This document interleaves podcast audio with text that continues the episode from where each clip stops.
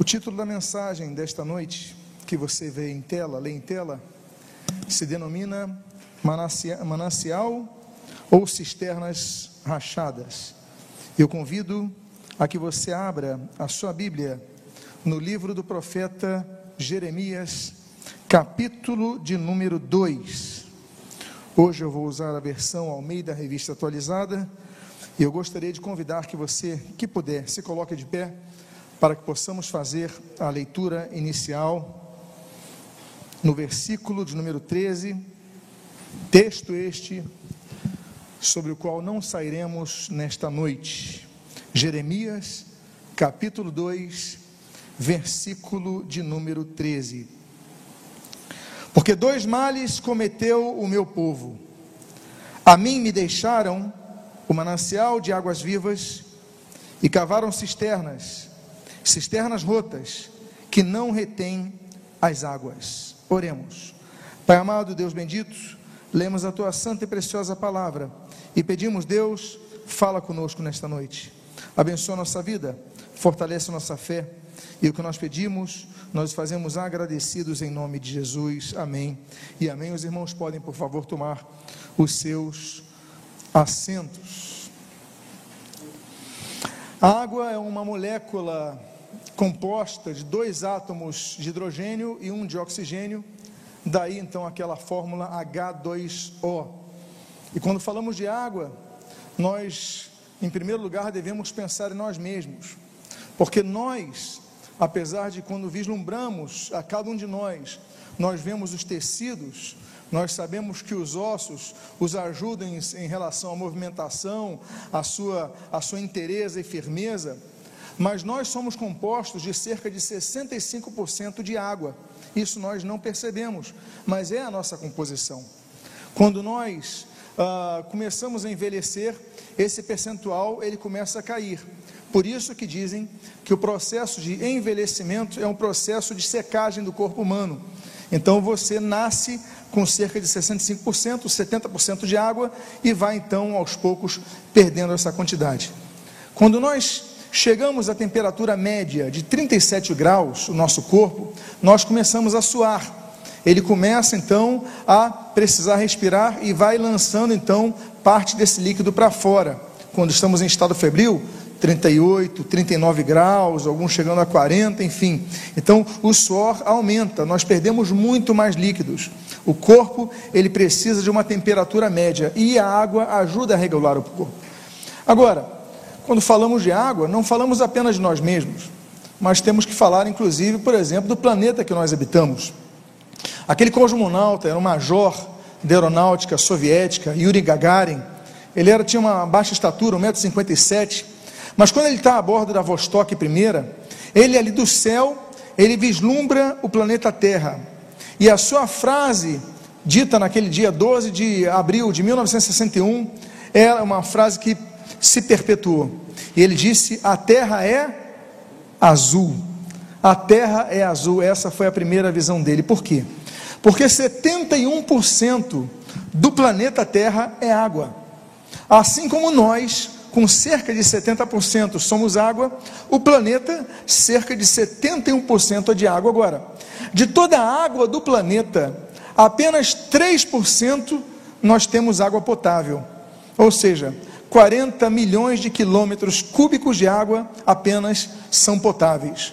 Nós então temos muita água, mas de pouca utilização pela sua salinidade. Aí nós entramos no aspecto brasileiro, porque nós somos uma das nações mais privilegiadas quanto aos recursos hídricos que existem. Por exemplo, para que você tenha noção de toda a água doce do mundo, se retirarmos as calotas polares e as suas geleiras, 60% da água potável está no Brasil. Se nós analisarmos as águas superficiais, ditas superficiais, ou seja, os rios, nós temos cerca de 20% de todos os rios potáveis do mundo estão no Brasil. Para você ver o nosso privilégio. Nós temos debaixo de nós um aquífero de que pega 70%, 70 do Brasil, chamado Aquífero Guarani. Para você ter noção, ele tem 48 milhões de metros cúbicos de água e é capaz de dar água potável ao planeta Terra por 200 anos. É um recurso que o Brasil tem. O Brasil é tão rico que, por exemplo, se nós pegarmos o maior rio de volume de água do mundo, que não é o Nilo, é o Amazonas, o rio Amazonas, ele deságua 20% de todas as águas de todos os rios do mundo no, no Oceano Atlântico. São cerca de 175 milhões de litros de água por segundo que o rio Amazonas joga no Atlântico.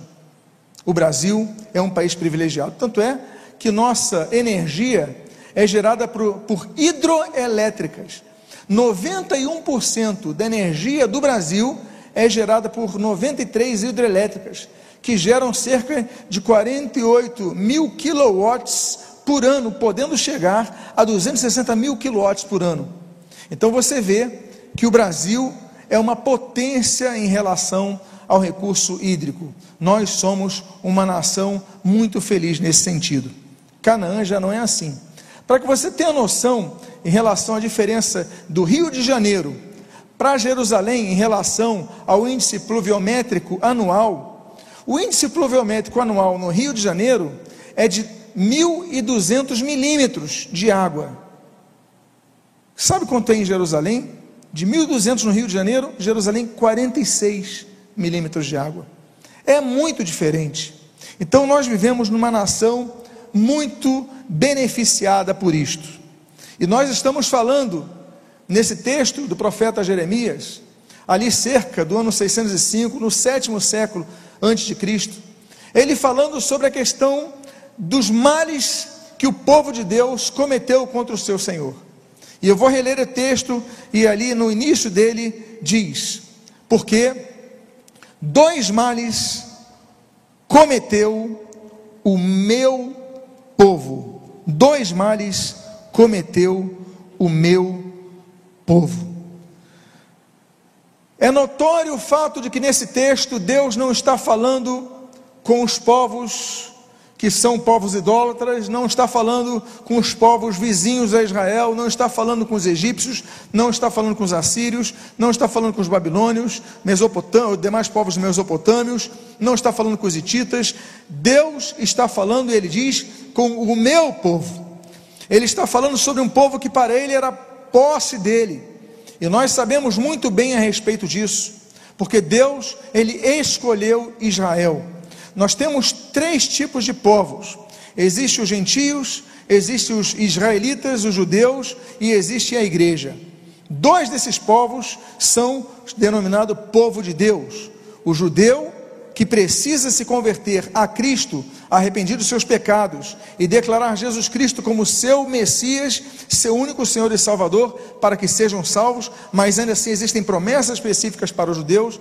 Existe a igreja.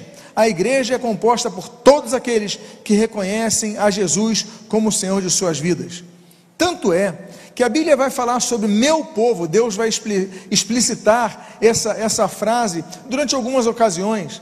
Êxodo capítulo 3, por exemplo, quando Deus diz: Olha, eu ouvi o clamor do meu povo. O povo de Israel estava no Egito, era um povo escravizado no Egito, 430 anos de escravidão. Mas a Bíblia diz: Eu ouvi o clamor do meu povo, diante do sofrimento dos exatores, daqueles que faziam mal, dos capatazes, os que escravizavam, machucavam o povo judeu. Ele falou: Eu ouvi o clamor do meu povo. Deus fala da posse. Porém, meus amados irmãos, a Bíblia diz no livro de Salmo, de número 50, Deus fala o seguinte: olha, ouça-me para que eu fale com o meu povo. O meu povo tem que me ouvir para que eu fale com ele. Muitas vezes nós somos povo de Deus, mas não ouvimos a Deus. Não queremos escutar o que Deus está falando.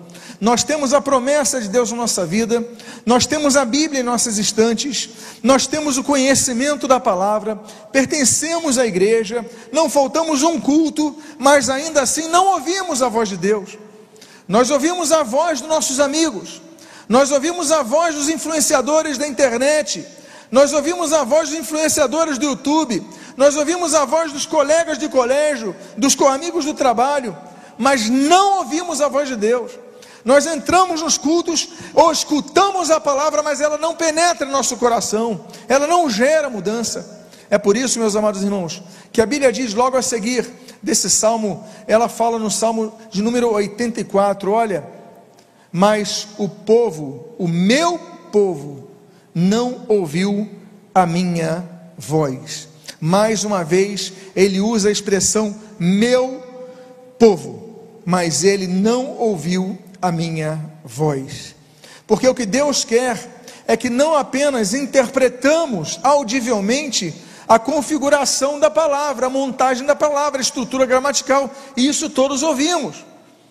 Não estou falando que vocês não estão entendendo o que eu estou falando. A questão quando Deus fala, o meu povo não ouviu a minha voz, é quando na verdade nós não praticamos, não assimilamos isso, não usamos isso para as nossas vidas. Então Deus fala: o meu povo, ele tem religião. O meu povo, ele tem cerimoniais. O meu povo, ele tem local de culto. O meu povo tem dias de culto. E aí nos reunimos, temos louvor, temos momento de ofertório, temos avisos, temos momento da pregação da palavra, mas ainda assim esse povo não é capaz de me ouvir. E que povo é esse? O meu povo. E a Bíblia continua dizendo nesse mesmo versículo 13: A mim me deixaram.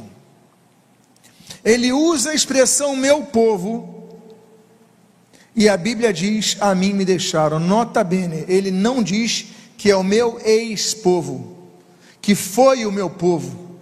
Ele continua com promessas para aquele povo. Ele continua com desejo de um relacionamento para com este povo. Ele continua amando esse povo, mas ele falou: Mas o meu povo me deixou, mas me deixaram. Amados irmãos, a Bíblia fala sobre aqueles que se desviaram do caminho. Salomão, 1 Reis, capítulo 11, a Bíblia diz que se desviou do caminho. Salomão, o homem que deu sabedoria como não dera a ninguém na terra. 1 Reis, capítulo 12, Jeroboão se desviou do caminho. A Bíblia fala ali, por exemplo, uh, Amazias, Amon, Manassés, em 2 Crônicas, capítulo 25, eles se desviaram do caminho. Paulo fala sobre Alexandre e Meneu, 1 Timóteo capítulo 1, se desviaram do caminho. O apóstolo Paulo fala de Demas, 1 Timóteo capítulo 4, se desviaram do caminho. A Bíblia fala de Judas, Lucas 22, que se desviou do caminho. A Bíblia fala, inclusive, João capítulo 6, versículo 66, que vários discípulos abandonaram ao Senhor Jesus. Então não basta você estar na igreja, se você não ouvir a voz de Deus, a minha pergunta é: você tem relacionamento com Deus? Você tem uma vida com Deus, você pode pregar, você pode evangelizar, você pode trabalhar, você pode tocar, mas a grande questão é: você tem vida com Deus, você ouve com atenção a sua voz, porque Ele diz: Olha, o meu povo, a mim, que diz o texto ali, me deixaram. Nós devemos então cuidar para perseverar na graça, como diz ali, Atos capítulo 13 a fim de que, como diz Gálatas capítulo 5, versículo 4, não decaiamos da graça, não saiamos da graça, não percamos a graça. A mim me deixaram. E a Bíblia continua nesse texto do versículo 13 dizendo: A mim me deixaram quem? O manancial, a fonte de água. Nós vivemos uma geração que não lê mais a Bíblia, não se interessa em ler a Bíblia. O máximo que fazem é ouvir a pregação da palavra de Deus no culto. Durante a semana não estudam a Bíblia. Eles leem livros cristãos, o que é ótimo. Mas ler livros cristãos sem ler a Bíblia, o que é ótimo, você faça, leia livros cristãos, mas é como se nós chupássemos bala sem tirar o papel em volta dela. Nós sentiremos o gostinho, nós saber, teremos noção do sabor, mas não é a mesma coisa do que se nós tirarmos a embalagem e chuparmos a bala, não é a mesma coisa. É como se nós comêssemos a embalagem, não usufruiremos do sabor completo. Nós devemos ouvir a palavra, porque ela aumenta a nossa fé. A fé vem pelo ouvir, ouvir pela pregação da palavra de Deus. Claro que nós devemos. Pregada, cantada, recitada, comentada, é, divulgada, testemunhada, não importa, devemos sempre ouvir a palavra, claro, mas nós não devemos deixar de buscar a Deus, porque Ele é o manancial. nós devemos muitas vezes entender que uma pergunta deve ser feita quando vamos ao culto: por que nós vamos ao culto? Por que nós vamos à igreja? Por que nós aqui estamos? Para ouvir os louvores? Estamos aqui para encontrar os irmãos? Estamos aqui para sair um pouco de casa, ter uma programação de, de domingo? Por que vamos à igreja? E nós devemos entender que a essência de tudo é buscar ao Senhor. Viemos buscar ao Senhor, louvá-lo através de nosso louvor, da nossa expressão de palavras, de cânticos, nós devemos louvá-lo através de nossas ações, nós devemos edificar os irmãos, nós devemos ouvir a palavra, é ouvir a palavra de Deus, para praticar a palavra de Deus. A palavra de Deus deve ser amada, como diz Deuteronômio capítulo 6, ele deve ser pregada, como diz Marcos capítulo 16, ela tem que ser vivida, como diz Tiago capítulo 1, ela tem que ser examinada, como diz João capítulo 5. Nós devemos ser um povo da palavra, por quê? Porque Deus é o manancial, Ele é a fonte. Ah, meus amados irmãos, a Bíblia diz no provérbio de número 10, que a boca do justo é manancial de vida. Quando nós enchemos a nossa vida de coisas boas, nós começamos a exalar coisas boas. Alguns dizem, por exemplo, que, e os estudiosos da mente humana, eles dizem que muitos nossos sonhos e muitos dos nossos pesadelos, eles são oriundos daquilo que nós alimentamos a nossa mente. Então, quantas vezes você, por exemplo, viu um filme tarde da noite e você viu um filme com certa tensão em alguma área, e naquela, no dia seguinte você acorda, poxa, eu sonhei, tive um sonho com essa, com essa situação. Por quê? Porque você botou isso na sua mente, você alimentou isso na sua mente. Às vezes ela fica lá no inconsciente, às vezes fica lá no subconsciente, mas uma vez aflora, por quê? Porque a boca fala, o que, que eu disse o Senhor Jesus? Do que está cheio o coração. Então nós devemos buscar nossa força em Deus. A Bíblia diz no Salmo de número 84 que aquele que faz do Senhor a sua força, ele transformará o seu vale árido em manancial. Olha o manancial aí. Deus transforma vale árido em manancial. Deus muda vidas. Deus muda situações. Esse povo ele tinha um manancial. Ele falou: é meu povo, Deus escolheu, Deus deu vantagens, Deus, Deus, Deus deu privilégios. Mas a Bíblia diz: eles a mim me deixaram o manancial. E aí então, o que, que é manancial? Manancial é onde emana água, é a fonte da água. O manancial é onde nascem os rios, é onde vem da pedra ou do, do, do, do, solo, enfim, sai, brota água, que vão se tornar rios, e rios e rios e rios que vão trazer vida. Nós temos um manancial, nós temos Deus, mas ficamos procurando em tantas outras alternativas que não são Deus, e Deus fala: é o meu povo, é o meu povo, mas só que eles me deixaram que eu sou o manancial, mas eles me deixaram. Eles trocaram. Eles querem outras coisas. É o meu povo, mas eles não querem a minha palavra. É o meu povo, mas eles não querem a minha instrução. Eles têm a vantagem, mas não querem o manancial. Eles têm a fonte na frente, mas eles querem outra coisa. E a Bíblia diz: que tipo de manancial é este?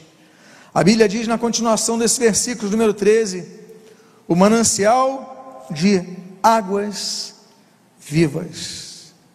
O Senhor Jesus, ali no Evangelho segundo João, no capítulo 7, diz: Quem crê em mim, do seu interior, como diz a Escritura, fluirão rios de água viva. E isso disse referente ao Espírito Santo. A igreja, ela não busca mais a presença do Espírito Santo. A igreja, nós estamos buscando diversão na igreja muitas vezes, estamos buscando amizades na igreja muitas vezes, estamos buscando ah, o momento do louvor muitas vezes na igreja, estamos buscando muitas vezes distrações na igreja. Mas quando nós devemos usar o momento do louvor para adorar a Deus, não adoramos, apenas curtimos a boa música. Então, de que adianta o louvor? É apenas distração? O que nós temos feito na igreja é trocado o manancial de águas vivas, como diz o texto, e não temos buscado a presença do Espírito Santo em nossas vidas. E a Bíblia fala tanto sobre o Espírito Santo, meus amados irmãos. A Bíblia fala do Deus Pai, Deus Filho, Deus Espírito Santo. A Bíblia diz ali em João capítulo 3 que o Espírito Santo regenera. A Bíblia diz em João capítulo 14 que o Espírito Santo é a promessa de Deus, ele ensina, ele consola. Capítulo 15 de João, a Bíblia diz que o Espírito Santo ele purifica pela palavra.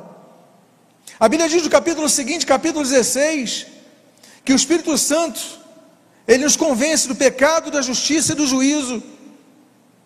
A Bíblia diz no, Espírito, no capítulo 17 que o Espírito Santo ele governa.